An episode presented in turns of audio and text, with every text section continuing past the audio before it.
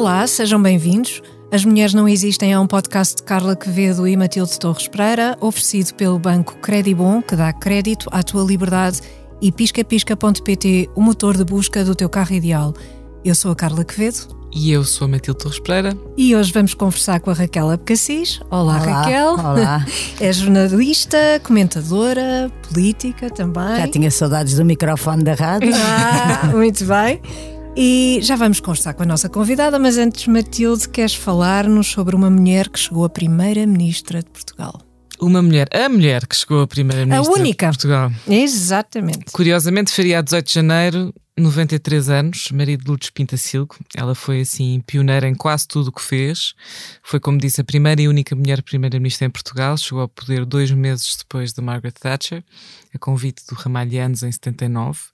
E teve seis meses no cargo. Não foi propriamente um mandato muito comprido, mas foi marcante. É uma referência incontornável na história da política portuguesa europeia. Foi uma aluna brilhante. Ela nasceu em- em Abrantes, mas veio para Lisboa quando tinha, não sei, ainda não era adolescente, às tantas foi para o Liceu eh, Filipa de Lencastre e acabou o liceu em 47 como melhor aluna. Ganhou duas vezes o prémio de melhor aluna. Havia um prémio nacional de melhor aluno do liceu, etc. Ela ganhou duas vezes. Ah, assumiu assim desde cedo a liderança de associações, entidades ligadas a movimentos de mulheres, a, a movimentos de estudantes e em, 20 e em 53, com 23 anos, formou-se em Engenharia Química ou Industrial, no técnico, um caso bastante raro porque havia apenas três mulheres numa turma de 250 homens, rapazes. Foi também a primeira mulher quadro superior da CUF, em 53. Isto dava para ficar aqui o dia todo a falar dos feitos da Maria de Lourdes Pintacilgo, mas há assim Foi a assim, primeira uns mulher em highlights. várias coisas. Foi a primeira em muitas coisas, foi presidente da Juventude Universitária Católica Feminina e, e ela tinha sido. ah, ela tinha sido. A família dela era uma família republicana e laica. Curiosamente, ela não tinha sido educada, apesar dos tempos e, das- e- e- do regime, etc. Ela não, ela não foi eh, propriamente criada numa família cristã, mas aproximou-se daqueles movimentos católicos mais progressistas, ou chamados mais progressistas. Eh, foi foi presidente do Congresso Mundial de Estudantes Intelectuais Católicos, foi fundadora do movimento que aqui a Raquel já deve ter ouvido falar, que é o GRAL, com Teresa Santa Clara Gomes. Ah, entre 64 e 69, enquanto vice-presidente do GRAL, foi coordenadora de uma data de programas de formação e projetos piloto. Ah, assim, estes testes de, de programas públicos de emancipação da mulher e como é que se poderia fazer. Ah, foi representante do GRAL no, no Congresso do Apostolado dos Leigos em Roma, em 67. Foi designada pelo Papa Paulo VI como representante da Igreja Católica num grupo de ligação ecuménica com uma coisa que se chamava o Conselho Mundial das Igrejas. Enfim, em 69 recusou o convite de Marcelo Caetano para ser hum, deputada à Assembleia Nacional. Em 71 foi convidada a representar Portugal na ONU, onde fez cinco intervenções, tudo sobre estas causas, causas sociais e causas relacionadas com os direitos das mulheres. Foi a primeira mulher a exercer um cargo ministerial, foi em 74. Foi presidente da Comissão da Condição Feminina, e parece que estou aqui a ler a Wikipédia, mas juro que não estou. Eh, e depois do 25 de Abril int- integrou vários governos provisórios. Foi secretária de Estado da Segurança Social do primeiro governo provisório, foi ministra dos Assuntos Sociais e também foi embaixadora de Portugal na Unesco. E também foi mais uma coisa que vocês não sabem. Então, Então. Foi colega de curso do meu pai, no técnico. O meu pai era um dos tais, não sei quantos homens é que 250. enumeraste. Os tais 250. Era da 250. turma do meu pai no técnico. não fazia ideia. que engraçado. Tenho lá em casa umas fotografias do fim do curso em que há duas mulheres, acho eu, duas ou três. E uma delas é E a uma delas, claro, lá está. Sim, era, era notável e, e di- dizem Fantástico. que tinha assim muito sentido de humor e tinha um riso fácil, muito empenhada, mas também algo. Bem disposta. Bem disposta, exatamente. Depois ela faz uma coisa em, em 75, que é a aplicação da regulamentação do trabalho feminino. Fez uma comissão que deu início a um levantamento, de discri- eles, isto estou a citar, eh, dá-se início a um levantamento das discriminações de que as mulheres eram alvo, surgem as primeiras medidas legislativas para reverter o, eh, algum, algumas das, eh, das leis mais restritivas a como é que as mulheres podiam funcionar em sociedade, não é? Portanto, ela teve sempre este empenhamento cívico forte, não é? E exerceu estes cargos todos. Depois teve assim um, um, um percalço, entre aspas, em 86 eh, fez campanha para as presidenciais contra nem mais nem menos que Mário Soares, Salgado Zenha e Freitas do Amaral e só teve 7,38% dos votos. Aqui li em alguns sítios que teria sido apoiada pela União Democrática Popular, mas a verdade é que reza a lenda, ou enfim, popularizou-se a ideia de que ela terá concorrido praticamente sozinha. Quer dizer, com apoio, não sei se teve assim muito apoio e o resultado foi 7,38% dos votos na primeira volta, não passou à segunda. Uh, foi, um, aquela, foi uma derrota que lhe custou bastante, pessoalmente, contam os amigos. Um, mas ela era do estilo de andar sempre em frente, não é? Publicou uhum. uma data de livros e ainda teve tempo para escrever o prefácio da segunda edição. De, isto é que me surpreendeu, uhum. na verdade. Sim, Se escreveu o prefácio da segunda edição das novas cartas portuguesas das, das Três Marias. Uhum. Nunca me passou pela cabeça que a Maria de Lourdes Pitacil escrevesse um prefácio neste, numa edição destas. E ah. fez uma data de outras Uh, lançou muitas. Era uma pessoa livre, não é? Portanto, sim, sim why not? Exatamente. Why not? Claro. Uh, morreu depois em casa uh, em, em 2004. E vou só citar assim uma das frases dela. Ela tinha muitas frases fortes. Uma delas era uma definição que ela dava ao feminismo, de que era o feminismo dizia não é a luta das mulheres contra os homens, é a luta das mulheres pela sua autodeterminação, é o processo de libertação de uma cultura subjugada, é a conquista do espaço social e político onde ser mulher tenha lugar. E pronto. Uhum. E dito isto, posto isto, junta-se agora a nós, Raquel Eficassis, bem-vinda. Muito obrigada. Olá, obrigada. Bem-vinda mais uma vez. Não sei bem ao que venho, mas aqui estou. Não faz mal. Muito bem, não faz mal. Não, não, não vai acontecer não faz mal. mal. Eu vou começar por fazer uma breve apresentação, da brevíssima apresentação da nossa convidada. A Raquel Eficassis foi durante parte, grande parte da sua vida, quase 30 anos, salvo erro, a jornalista, foi diretora adjunta de informação da Renascença, até que nas eleições autárquicas de 2017 entrou na política, creio eu, que foi nessa altura como chefe de gabinete de Associação Cristas. Não, primeiro, primeiro, como candidata à junta de freguesia ah, exatamente, das Novas. Exatamente, exatamente. E depois então... Depois então tive como chefe de gabinete do, do, no, no, do CDS na Câmara de, na Lisboa, Câmara de Lisboa, e depois candidatei-me a... a numas, nas eleições legislativas de 2019 eh, exatamente. Uh, pelo Distrito de Leiria. Exatamente, exatamente. Uh, é diretora executiva da Invest Lisboa, Sim. salvo erro, e colunista do Observador e, e vimos-la também na SIC Notícias como comentadora política. Certo. Muito apreciado. Eu apreciei muito, gostei muito.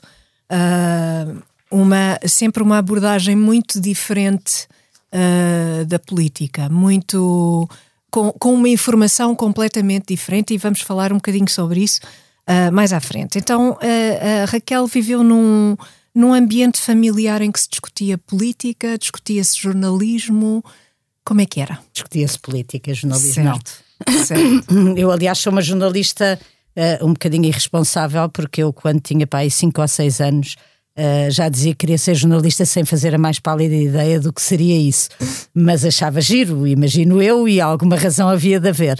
Uh, mas de facto não havia história, histórias de jornalismo na minha família, havia há histórias de política. Uh, com o meu pai, quer dizer, na minha infância vivi, enfim, o 25 de Abril aconteceu, eu tinha 6 ou 7 anos, Uh, e o meu pai entra na política nessa altura e, e, enfim, depois até ao fim dos seus dias esteve sempre uh, muito empenhado na política, primeiro no partido, no CDS, foi deputado não constituinte, mas logo a seguir, uh, e depois teve 10 anos na Câmara de Lisboa, uhum. e depois saiu e ainda voltou a ser deputado, que aliás era o lugar que ocupava, ele era vice-presidente do Parlamento quando, quando morreu. Uh, e portanto, enfim, vivi sempre não só o período intenso uh, do pós-25 de Abril e quando se começava a ter uma consciência política em Portugal uh, muito próximo do que estava a acontecer. enfim, tive o privilégio aqui há uns tempos, pronto, eu, eu entretanto fiz este caminho na política sempre como independente, mas e sempre a convite da Assunção Cristas, que é uma mulher que, que, que admiro muito e que tenho pena que os seus eh, méritos não sejam mais aproveitados no país. Uh, mas lembro-me quando estávamos, enfim, quando estava mais, mais empenhado e a acompanhá-la nessa altura. Essa altura foi um 4 de dezembro, que é aquele dia em que se celebra sempre o, o, acidente de Camarate e a morte de Sá Carneiro e da Mar da Costa, e fomos a uma cerimónia, penso que uma missa no Porto onde estavam várias pessoas do CDS. A Assunção nesse dia estava no Porto e, portanto, a missa celebrou-se lá. E eu cheguei ao fim e disse assim: é engraçado, porque eu, que não sou do partido, acho que sou a única pessoa que conheci o Amar da Costa de vocês todos, porque toda a gente que ali estava claramente já não era dessa geração e não o tinha conhecido. Eu lembro-me bem do Amar da Costa, teve a jantar em minha casa uma semana antes de, de daquele trágico acidente, uh, e portanto tive esse privilégio de facto de conhecer, uh, de, de viver aqueles momentos agitados de uma forma muito próxima. Uh, e de ter conhecido, enfim, várias gerações de políticos que, desde então até agora, uh, têm atravessado a vida política nacional e, portanto, enfim, pode-se dizer que a política colou-se-me aqui um bocadinho à pele, tendo eu um antecedente do tempo da Primeira República, porque o meu bisavô, do lado da minha mãe, tinha sido também um republicano ativíssimo e tinha sido também secretário de Estado, enfim, num daqueles inúmeros governos e muito, eh, enfim, muito envolvido na altura naquela toda aquela confusão Uh, que foram aqueles anos da Primeira República. Uhum. Mas não vai diretamente para a política. A não, não vou diretamente para o jornalismo. Eu, eu vou para o jornalismo. Uhum. Não, eu não, não tinha não, se me tinha ocorrido sequer, era uma atividade que eu acompanhava como quem acompanha a profissão do pai, quer dizer, era a profissão do meu pai, não, não, não tinha muito. E, e, era a profissão do meu pai, e na verdade, naquela altura, vivíamos todos muito envolvidos na política, mas enfim, não, não olhávamos para isso como uma atividade profissional, olhávamos para isso como enfim, como um empenhamento da sociedade, como uh, toda a gente ia a comícios naquela altura, quer dizer, uhum. era, era toda uma outra realidade. As coisas estavam a mudar muito rapidamente. Tínhamos mudado, eu não me lembro do antigo regime, uh, uh, não tinha nenhuma memória, mas, mas tive uma memória, mas tenho uma memória muito viva daqueles primeiros anos em que parecia que Uh, uh, os minutos uh, tinham um, um, peso e uma importância e uma capacidade de mudar o futuro muito, muito marcada. E isso passava tudo pela política. Uhum. Esta, esta, ideia que nós temos agora de que as pessoas estão aliadas da política era, era totalmente o contrário Impensável. naquela uhum. altura. Eu lembro-me de andar sim. no liceu uh, e, e, nós, nos nossos tempos livres, uh, uh, alguns dos nossos divertimentos era participar em atividades políticas, em, em comícios que se faziam, e, e íamos colar cartazes, fizemos as coisas mais eh, incríveis. Mas quer dizer, mas, mas nenhum de nós olhava para isso como uma profissão, como uma claro. atividade principal. Uh, e portanto, a minha profissão de escolha desde muito miúda foi o jornalismo. Embora depois, quando concorri à faculdade, era para aí, era, era para aí o primeiro ou o segundo ano do curso de comunicação social, porque até lá não havia curso de comunicação social. Tinha aberto o primeiro na Universidade Nova uhum. uh, e eu não tive média para entrar num primeiro ano e num segundo ano uh, voltei a repetir exames, portanto tirei assim um ano, estive a trabalhar e fazer outras coisas e, e voltei a concorrer e aconteceu daquelas coisas uh, uh, pronto que, que, que, que acontecem um num milhão que é eu tinha média para entrar mas deve ter havido um engano e portanto entraram pessoas com média abaixo da minha e eu não entrei e quando percebi que ia ter que entrar num processo de uh, pedir revisão das tabelas, ir ao Ministério, enfim, uh, que tinha que entrar em todo esse processo, pensei assim: ah, não estou para isso. Vou para a minha segunda opção, que é marketing e publicidade. E é o curso que eu tenho. Tenho curso de marketing e publicidade. é o curso que eu tenho, é de marketing e publicidade. E curiosamente, no segundo ano do curso, uh, eu estava a estudar à noite e no segundo, aliás, onde fui colega Uh, e ainda hoje temos um grupo que resiste desse, desse curso. Fui colega da Mónica Balsemão, filha daqui do, do, do, do chefe desta casa, uh, de quem sou muito amiga e que já conhecia antes, mas, mas tivemos um convívio muito intenso no curso e mantemos essa mas relação de grande amizade. O curso de marketing relação... e publicidade, se calhar, é um curso que venha, pode vir a dar jeito para quem faz Era análise a minha política, segunda opção. Eu gostava se muito calhar, de publicidade claro. também, de marketing e dessas coisas. Mas, mas depois, curiosamente, no segundo ano do curso, uh, surgiu, de facto, por intermédio do meu pai, que era amigo de um dos administradores da Rádio Renascença, uh, apareceu em casa a dizer: Olha, estive a almoçar com a dita pessoa e eles estão com um problema lá de jornalistas e tal, e eu disse que até tinha lá em casa uma pessoa, uma filha que gostava de ir para jornalismo, depois não foi, que não sei o que, não sei o que mais, e ele disse para ires lá. Pronto, isto foi assim uma história, isto foi assim uma história porque eu achei que ele queria me contratar para porteira, não para jornalista de certeza, e portanto achei que para porteira não estava muito para isso, e portanto ele ainda insistiu duas ou três vezes, uh, e ao fim de uns meses eu de facto fui lá e entrei como estagiária para a Renascença, e portanto já acabei o curso no exercício da, da, da, da profissão de jornalista e pronto, e depois eh, de facto vingou. Uh, uh, vingou aquela primeira noção de vocação de jornalista que eu tinha e fui jornalista muito feliz durante 28 anos. 28 anos, exatamente, quase 30 anos. Sim. Um, eu, um aspecto curioso agora. Uh, também falando sobre jornalismo e também sobre política, e um aspecto curioso que me apercebi durante. Eu, eu trabalhei também num gabinete político. Uh, e aliás foi aí que nos conhecemos na Câmara Municipal. Uh, e um aspecto muito curioso foi o de haver tantos jornalistas e tantos comentadores que não fazem a mínima ideia de como é que funcionam as instituições, não fazem ideia como é que funcionam os partidos e que não têm realmente grande ideia sobre o que é a política. Uh, e fiquei muito surpreendida com isso. Um, isto prejudica a informação e a própria política ou ajuda a manter um, um certo estado de ignorância que, no fundo, também ajuda toda a gente? Pois, eu, eu diria que isso é, isso é o, o mal que nós temos uhum. hoje em uhum. dia uh, na nossa comunicação social, um pouco generalizada em todos os meios. Uh, é que, de facto, uh, as coisas são, são, são vistas e analisadas e comentadas muito pela rama. Há pouco conhecimento de, de, da profundidade das coisas e de como é que as coisas funcionam, e depois também há pouca investigação. Uhum. e portanto, isso eu acho que favorece, sobretudo, uh, uh, interesses políticos mais do que propriamente a informação do público, uhum. que é isso que nós devemos fazer.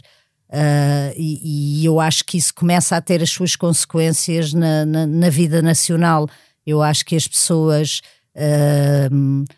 falta-lhes informação para tomarem, decisão, para tomarem as decisões certas, para saberem que partido tomar, para saberem que rumo escolher.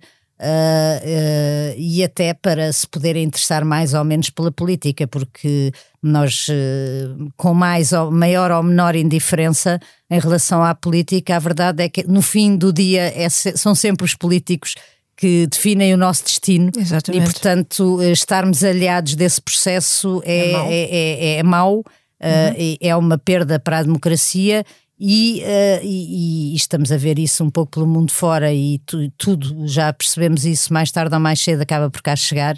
Uh, a ignorância favorece uh, a degradação das instituições e a degradação da democracia e os riscos que nós achamos que estão definitivamente afastados não estão, como temos visto nos últimos dias, não é? Claro.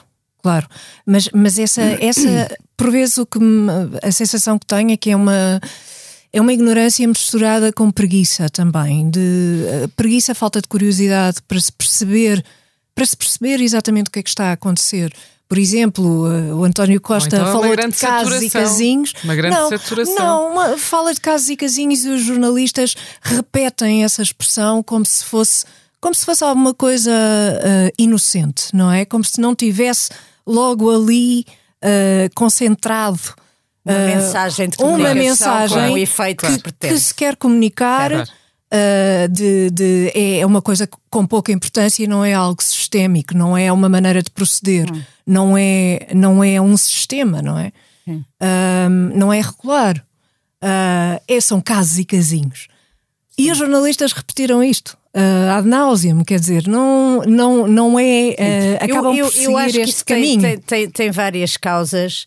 Uh, uh, e, e, acho que tem várias causas que nem todas têm a ver com, uh, enfim, com, com, as capacidades dos jornalistas e, que, e, que, enfim, que têm origens variadas. Uhum. O, a primeira delas é, é o seguinte: eu, eu acho que hoje em dia o ritmo a que a informação acontece e tem que ser transmitida não permite um espaço de reflexão E isso disso somos vítimas todos, mas são vítimas também os jornalistas, porque de facto não têm o tempo, muitos deles, necessário para se dedicarem a uma questão em profundidade. E, portanto, acabam por ser levados na onda da comunicação. Depois há um outro lado que é, à medida que a, a, a, a capacidade de, de, de, de, regulação e de investigação do jornalismo foi diminuindo, foi aumentando a capacidade e as máquinas e, foram-se robustecendo as máquinas de comunicação uhum. uh, dos, do, dos, dos, partidos políticos e, do, e dos, dos organismos de poder. Uh, e, portanto, no fundo, é uma luta desigual uhum. em que os casos e casinhos são, têm todo o tempo de reflexão para serem uh, preparados. Uh, preparados. e para serem transmitidos, e depois quem transmite não tem o mesmo tempo para processar essa informação. E depois eu acho que há aqui um tema que é uma, um, um, um, uma fase de, de, de, enfim, de reestruturação ou de de reconfiguração daquilo que são os meios de comunicação social e de como é que eles financiam, uhum. uh, que tem consequências óbvias nas, claro. nas, nas, redações. Portanto, à medida que, que a produção aumentou, diminuiu a capacidade, uh, uh, quer numérica, quer sobretudo de, de, de, massa crítica das redações uh, porque, porque ter uma boa redação é um produto muito caro. Claro. Uh, eu acho que vale a pena pagar esse preço porque é uh, um preço que eu não sei se as pessoas têm bem noção, mas é um preço determinante para uma democracia saudável. E, e, portanto, acho que sem jornalismo, sem jornais e sem meios de comunicação social independentes, a democracia está definitivamente em risco e, e num risco iminente. Uh, uh, mas ainda não se conseguiu encontrar a receita certa de uh, sustentar os meios de comunicação social que são absolutamente imprescindíveis um, e ao mesmo tempo que, que, que, que, esses, que essas empresas sejam empresas rentáveis e independentes. E portanto, eu acho que o cruzamento de todas estas coisas faz com que muitas vezes nós não, não vejamos no jornalismo e no trabalho dos jornalistas aquilo que esperávamos ver. Uhum. E muitas vezes a culpa não é deles, nem, uhum. é, nem, nem, nem há ligações. Uh, escondidas entre os jornalistas não, e, claro. e, e os transmissores. Há, imensa... uh, há imensas teorias da conspiração Pronto, que não são claro, propriamente. Mas, mas a verdade não, claro. é que o resultado permite que se façam essas teorias. Pois, exatamente, é isso. Uh, sim, sim. E, Há espaço, e, não é? E esse é um tema, claro. é um tema muito importante, é um tema que, que, que, que, precisa de soluções uh, rápidas. Uh, que tem que ver também com a adaptação a um mundo diferente em que os meios de comunicação social têm que viver, mas em que é muito importante também uh, que se saibam adaptar, porque, porque senão cada vez mais estão nas mãos, uh, consciente ou inconscientemente, de todo o tipo de poderes. Claro, mas deixa-me acrescentar isto, uma... Dito, Sim, só, diz, só agora, dito isto, também não é justo dizer que a comunicação social tem estado aliada de todo este processo, porque se formos ver, objetivamente, todas as notícias que precipitaram esta situação que vivemos neste momento, esta situação política que vivemos neste momento, foram notícias publicadas nos jornais e que uh, uh, custaram a investigação jornalística. E, portanto, apesar de tudo, o jornalismo está vivo não, uh, claro, não, claro e continua a exercer a sua função neste regime em que vivemos. Claro. Não, eu ia é acrescentar é uma pergunta que é qual seria o custo? Isto é uma pergunta teórica, não é? Para a Raquel, mas qual seria o custo de um órgão de comunicação de, de reputação, seja lá o que isso quer dizer, mas nós sabemos quais é que são os, os órgãos de comunicação em Portugal que são respeitados, um, qual seria o custo de não replicar o soundbite do António Costa, não é? O caso e casinhos, deste esse exemplo. Então houve, havia um qualquer, o não sei quantos, que dizia: não, nós não vamos, eh, nós não vamos dar esta notícia. Qual seria o custo não, não, real não disso? É, não é não, não dar a notícia, a é, é, é, dar a questão não é, com sentido crítico. É dar, uma, é, é, é dar a notícia, mas não, não apropriar-se da expressão. Isso eu já percebi tomando ela fosse verdadeira. Tomando-a como certa e como não certa. a questionando. Sim. O, o, que, o que me parece que falta é precisamente essa, esse, um esse espírito crítico, crítico um certo. sentido crítico sobre, Com certeza, sobre o que se mas passa. Aquilo que me é faz pensar o que diz a Raquel, e tento está também numa redação, embora já não, já não esteja há muito tempo, é que de facto, um, e para que fique claro, eu trabalhei a Raquel não foi propriamente minha chefe, mas, mas foi assim, era, era, era das estrelas da Rádio Renascença quando eu entrei como estagiária. Também comecei a trabalhar como jornalista na, na Rádio Renascença, já não estou lá há um tempo. Mas na redação, uma coisa que, que, que, se notava muito era, de facto, essa que é normal em qualquer redação, a, pressão para fazer sair a notícia. Isto é mais do que o beabá. Agora, há sempre, há, tem que haver ou deve haver sempre espaço para uma decisão editorial de ir ou não ir a jogo, por assim dizer, não é? Uhum. E, e, isso tem. Não, não querendo ser demasiado idealista, parece-me que, olhando para o nosso cenário atual, o que é que é a política, o que é que é o jornalismo, já começa a apetecer uh, ver medidas mais radicais. Radicais no sentido de se não há condições para uh, exercer esse sentido crítico, então talvez uhum. seja importante esperar. Mas não há? Não sei. Não. Em princípio haverá. Esse é o papel das linhas editoriais dos, dos meios de comunicação social.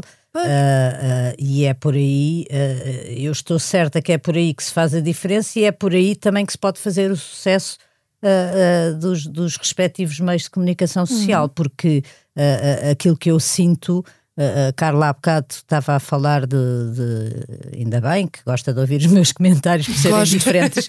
Por serem Gosto diferentes. Por serem precisamente e eu diferentes. devo dizer sim, aqui sim. uma coisa, ao contrário do que as pessoas pensam, ah, porque uh, eu não estou alinhada e portanto não sei o quê. Eu uh, devo dizer, modéstia à parte, que eu acho que a chave do sucesso uh, que vou tendo e, e, da razão pela qual sou convidada uh, para esses espaços é exatamente porque sou das poucas pessoas que digo coisas diferentes daquelas que exatamente. toda a gente diz. Uhum. E, e, isso, uh, quer dizer, não, não é um prejuízo para mim, é até uma, uma vantagem. Claro. E, e assim como isso acontece pessoalmente, eu acho que isso também acontece através de uma Uh, de, de, porque o jornalismo é composto de duas coisas. Uma é o que acontece e olhar para a realidade e dar as notícias daquilo que acontece. E, portanto, se o Primeiro-Ministro diz uh, uma coisa ou outra, isso, isso é notícia e, portanto, tem que se dar. Outra coisa é como é que se como é que as coisas se casam umas com as outras e como é que as notícias se cosem e como é que as notícias são oferecidas por mim, que estou num determinado meio de comunicação social, ou pelo, ou pelo meio de comunicação social ao lado o, o, o, mal de que eu acho que a comunicação social em Portugal uh, está a padecer, uh, e espero que as coisas mudem, vão mudando a pouco e pouco, e há alguns projetos em que se percebe que há essa aposta, é numa linha editorial clara uhum, e exatamente. em fazer claramente, eh, claramente não só para quem lá trabalha, mas também para o público para quem nos dirigimos, uma coisa alternativa àquilo que já existe. Uh, e isso, de facto, uh, uh, esta, esta fase de transição em que estamos, porque de facto o, o, dinheiro, nada se faz sem dinheiro. Claro, claro. e o dinheiro tem muito peso também, às vezes, nestas tomadas de decisão. Uh, um, e, e, a tradição e uma certa tradição que nós temos de um jornalismo que tem que ser uh, muito equilibrado e sem grandes tendências, ao contrário do que acontece em toda a Europa. Em toda a Europa, Sim. os jornais têm linhas editoriais claras. claras. Aqui em Portugal, uhum. aqui em Portugal há uma grande resistência a fazer isso, mas eu acho que o caminho vai ser tendencialmente esse, porque também é a única forma de, de, de, dos meios, de alguns meios, enfim, dos meios de comunicação social que vierem a sobreviver no fim desta onda toda, sobreviverem, é se tiverem claro. Eh, linhas alternativas. Exato, sim, concordo. Passando um bocadinho eh, para outro assunto diferente sim. e para um assunto que, no, que nos traz aqui ao nosso podcast. Uh, Por que é que há tão poucas mulheres em lugares de destaque nos partidos à direita do PS, porque à esquerda do PS e no PS ainda vão aparecendo algumas mas à direita do PS. Mas à direita poucas... do PS, bem, tirando o caso da Catarina Martins, são os únicos dois partidos que já, estiver, já tiveram mulheres como líderes, foi o CDS Sim, claro. e o PSD. Não, uh, claro, claro, mas, mas no há PS poucas... isso jamais Vou aconteceu, no PC, no, no, PC não, não aconteceu, não, não, não. Uh, no PC não, PC aconteceu, não. Uh, PC não. Nos dois partidos novos, curiosamente, não acontece, nem no Chega, nem na Iniciativa Liberal. Não. Uh, e o Bloco de Esquerda é um caso, é um caso particular, mas de facto o, uh, os outros dois partidos onde houve onde duas mulheres conseguiram chegar à liderança, e um deles é o principal partido da oposição, Uh, foram, foram partidos à direita do PS. Certo. Eu não sei se é Mas- assim tão. mas- Eu, eu, por acaso, não, não sei se estou de acordo. Uh, quer dizer, eu estou a pensar na última bancada do CDS, já era, já era pequenina, mas, mas na- mesmo na anterior. Eu Não, acho que é havia uma verdade. maioria de mulheres. Isso é verdade, E acho sim. que e as mulheres destacaram-se. A Cecília Meireles Sim, destacou-se, a Ana Rita Bessa destacou-se, a Assunção destacou-se, a Isabel Garrissa Neto destacou-se. Eh, Se olharmos, eu tenho mais memória do protagonismo e do rastro que elas deixaram no Parlamento, Sim. e acho que até hoje isso é reconhecido à direita e à esquerda, do que propriamente do, de, enfim, de alguns homens que lá estavam também. No PSD, talvez não, não- eu não consiga encontrar assim uma, um, um grupo eh, tão grande para citar, mas também acho que o PSD tem um rastro de histórias de mulheres marcantes no partido que o Partido Socialista, por exemplo, não tem. Quer dizer, eu olho para o Partido Socialista, se pensar em mulheres, penso em quem? Penso numa Helena Roseta, Uhum. Maria dos Pinta Silva nunca foi Estrela. do PS, Edith Estrela, mas num outro nível. Sim. Uh, pronto, e depois hum, assim, assim, assim marcantes. Marcantes, pois, não, é verdade. Não, não me lembro de tantas. Se eu olhar Sim, para o isso é PSD, eu vejo uma Leonor Beleza, Sim, sim. vejo uma Manuela Ferreira Leite, vejo uma Paula Teixeira da Cruz, Sim, vejo é verdade. mulheres que deixaram, apesar, uma Teresa Patrício Gouveia, quer dizer, foram Sim, em sim. tempos diferentes, mas que elas, uh, a Isabel Mota, foi presidente Verdade. da Gulbenkian, quer dizer, são tudo mulheres que tiveram protagonismo político uh, e que tiveram um papel político, e, enfim. Agora, uh, pronto, dito isto, eh, eu não sou uma defensora das cotas. Uhum. Uh, eu, mulher, nunca me senti prejudicada profissionalmente por ser mulher. E acho que, uh, uh, quer dizer, acho, acho que as mulheres devem, e, e- e as que eu conheço, uh, algumas delas que citei aqui, fizeram-se pelo seu mérito. e- e acho que esse deve ser o caminho. Percebo, eu, por exemplo, tinha grandes discussões com a Assunção Cristas, Pois, não tem era nada à isso minha que eu ia opinião dizer. não tem nada à minha opinião Pois e não. dizia, pois, pois, eu concordo contigo, eu concordo contigo, mas a verdade é que se não pusermos cotas isto nunca acontece. Pois, e inclusivamente essa bancada. eu ainda não aderi a essa, essa. bancada nunca teria sido possível sem as cotas, não é? Essa bancada Não que sei, acabou de referir. Todas, não, mas elas todas vinham do tempo do Paulo Portas, todas. Hum. A Assunção vinha, a, a Ana Rita Bessa vinha, a Cecília Meireles vinha, a Isabel Garrissa, todas vinham do tempo do Paulo Portas. Hum. Agora, Mas não há, não há que negar que à esquerda há, pelo menos, pelo menos, enfim, no tecido, no ADN, à Sim, esquerda, pode há, não um- ser há um, de destaque, podem não ser de uma... de destaque, mas existem mais. Enfim, existem há uma, há uma não conversa. femininas. Estamos a falar da esquerda, estamos Sim. a falar de PS e, e, e estamos a falar de, de bloco de esquerda. O PCP não conta para esta conversa porque o PCP tem uma estrutura mais conservadora até do que o CDS. Sim. Portanto, aqui temos. sim, no bloco, temos no bloco sim, eu acho que o pilar do bloco neste momento são mulheres. Depois Sim. São mulheres, sim. São mulheres. Sim. Uh, mas eu acho que isso. Eu não acho que isso tenha sido intencional. Eu acho Não. que isso foi uma casualidade.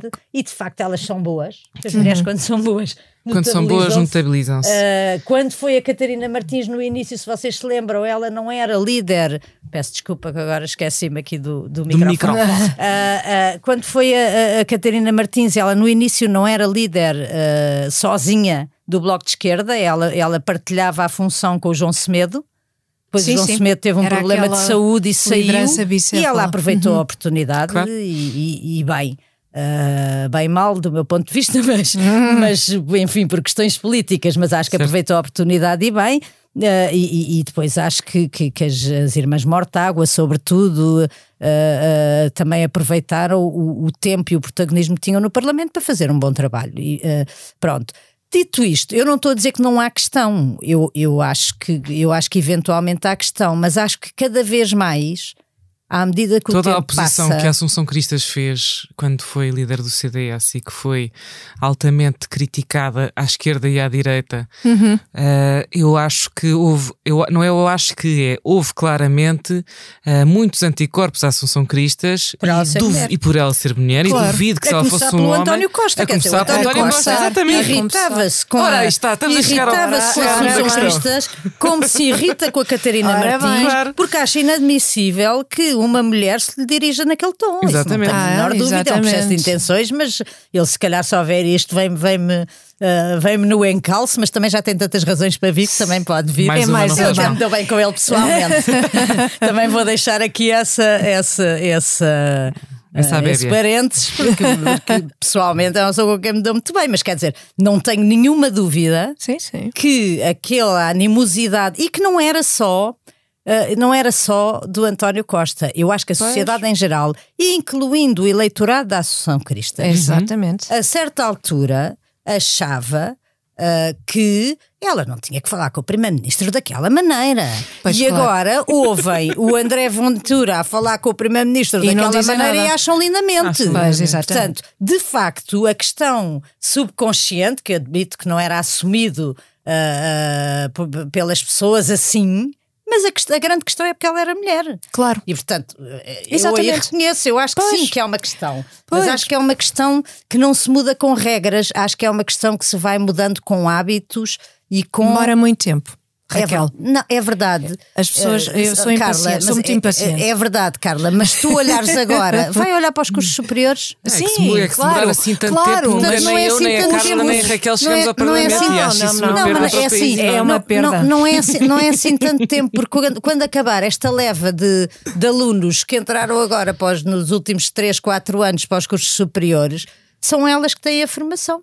Certo, mas isso não é garantia. Mas o- a E já formação não é garantia E já de acesso. verificámos que não é garantia de acesso. E esse é o grande problema. Não, mas uma coisa Não é, é tá bem, garantia. mas é que não são formações sequer Atenção. equivalentes. É que não são formações sequer equivalentes. Eu sempre trabalhei em, em- em equipas com, em que tinha chefes menos qualificados do que eu. Sempre. Pronto. Pois, esse continua a ser Isso um continua problema. a ser um problema. Esse continua. É certo que o CDS e o PSD tiveram duas mulheres líderes eh, de partidos, mas Manuela Ferreira Leite foi, eh, enfim, muito maltratada eh, e a Sousa Cristas também.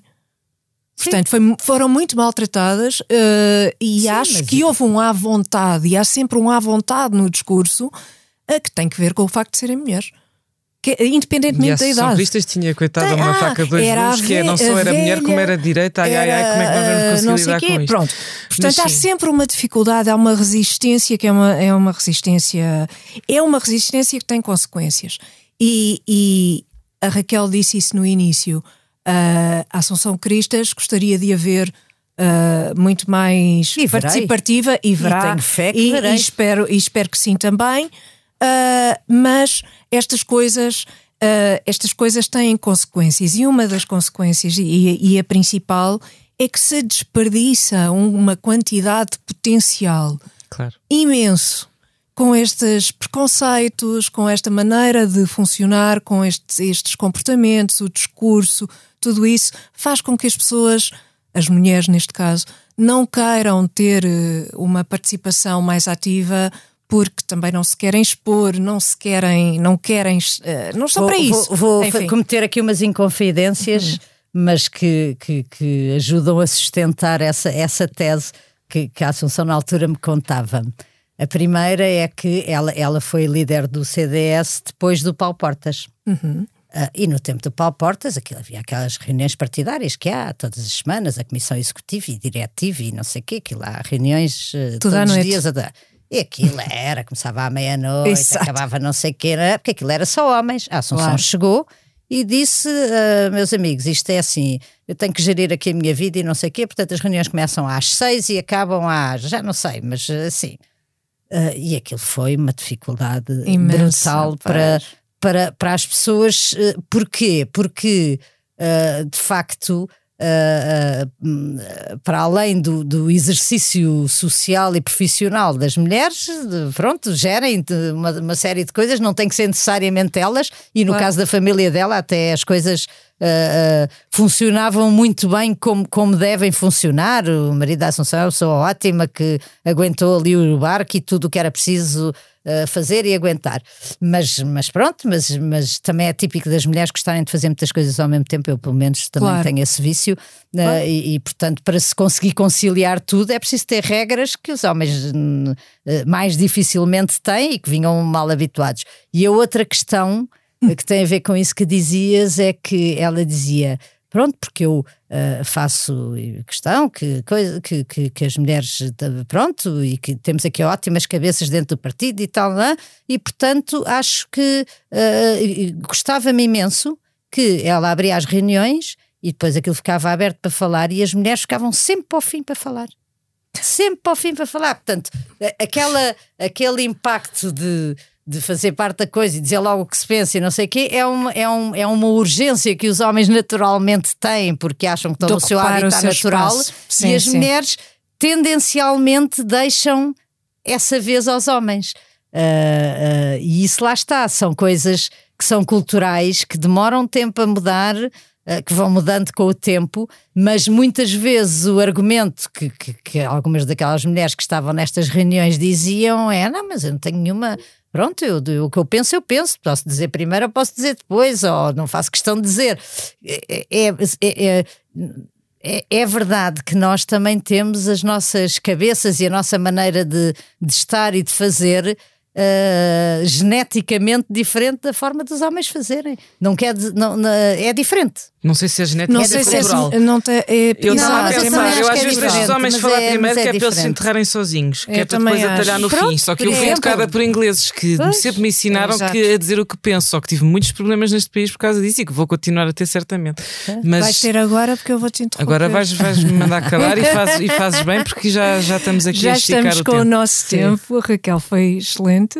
Eu vou deixar a nossa. É, Depois venho para um próximo episódio. Exato, faz parte 2. Isto ainda há aqui muito para falar, que eu deixei aqui quatro perguntas, pelo menos, que não, enfim, não tive tempo. Eu tinha para aí 20. É, pronto, aqui escritas. Eu, tinha muito tempo de rádio para falar, até a falar. Fizeste muito bem. Fizeste lindamente. uh, eu vou deixar aqui a notícia para outra altura. Infelizmente, queria falar um bocadinho sobre o que se está a passar no Afeganistão, mas uh, falamos noutra altura. Uh, e obrigada, Raquel, Obrigado mais uma vez pelo convite. Vamos passar às nossas recomendações.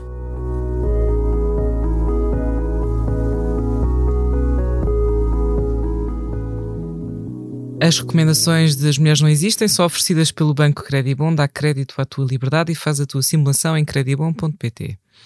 E Matilde, o que é que nos vais recomendar? Ora bem, vou recomendar um livro da Joanne Harris, que é um livro zero pseudo-intelectual, é um livro extremamente acessível, é em inglês, mas é fácil, não está ainda traduzido, chama-se The Narrow Door, que poderia ser traduzido em português por A Porta Estreita, recomendo uhum. que o façam. A Porta Estreita, para quem não sabe, é uma referência bíblica, tem a ver com a forma como nós conseguimos ou não aceder uh, ao paraíso.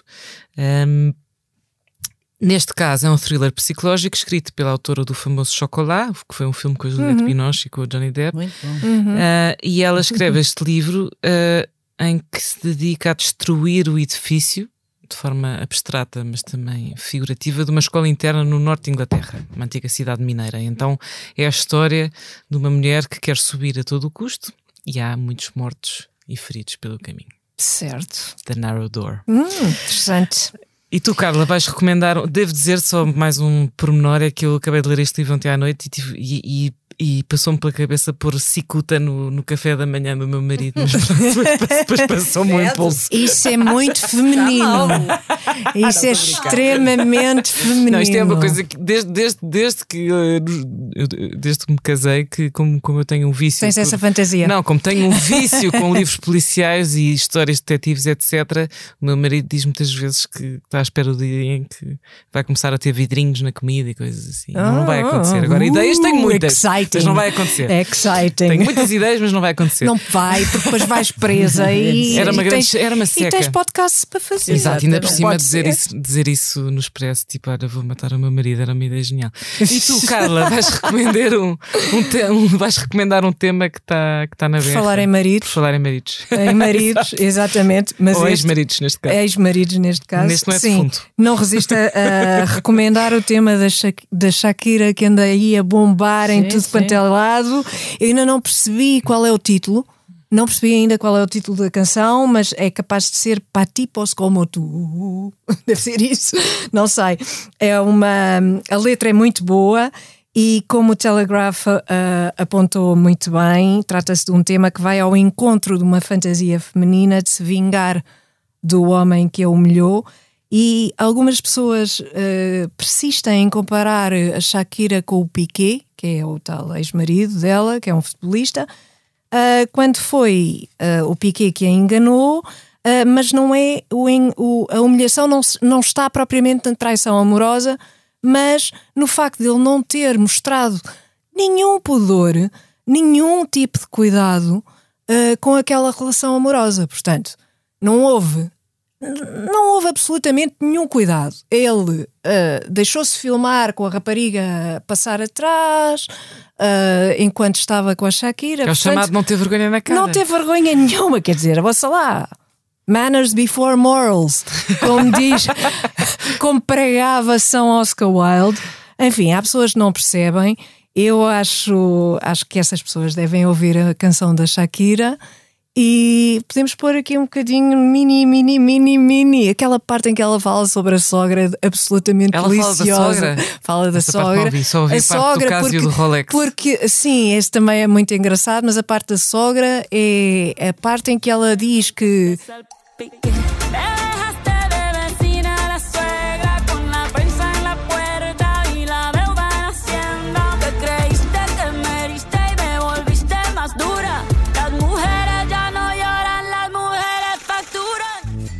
O Piquet pôs a sogra como vizinha da frente, uh, deixou-a com a sogra como vizinha, deixou-a com uma dívida brutal às finanças, enfim, tudo um desastre, não é? Deixou-lhe com todos os desastres à porta, tudo as finanças a bater-lhe à porta e não sei o quê por causa de uma dívida dele, e portanto é óbvio, quer dizer, uma pessoa também não é de ferro, não é? Eu também fazia uma música destas. Não sei se tu. Ainda por cima vendeu imenso imenso e está a vender imenso e é primeiro lugar e, e tudo. A verdade é que eu consigo, não sei, profetizar quem é que vai ficar para a história se é o Piquet se é a Shakira. Oh. Por favor, por favor. O Piquet inventou que tinha, um, tinha tido um patrocínio da Casio ou não sei o quê, a Casio veio logo me desmentir. Imediatamente veio imediatamente desmentir, não há brincadeiras. Quem é que vende acho aqui? lindo tu comeres essas histórias todas ao pequeno Ah, almoço. desculpa, não! Eu vi no Twitter! Pois é o problema do Twitter. E depois é só houve, lixo. E depois houve um comunicado. Pois. Ah, pois. Raquel Assis foi a nossa convidada desta semana. Muito obrigada, Raquel, mais uma vez. As Mulheres Não Existem é um podcast de Carla Quevedo e Matilde Torres Pereira, oferecido pelo Banco Credibon e por piscapisca.pt. Pode seguir e ouvir os episódios em expresso.pt e nas plataformas habituais. Até ao próximo As Mulheres Não Existem, um podcast sobre mulheres para ouvintes de todos os géneros.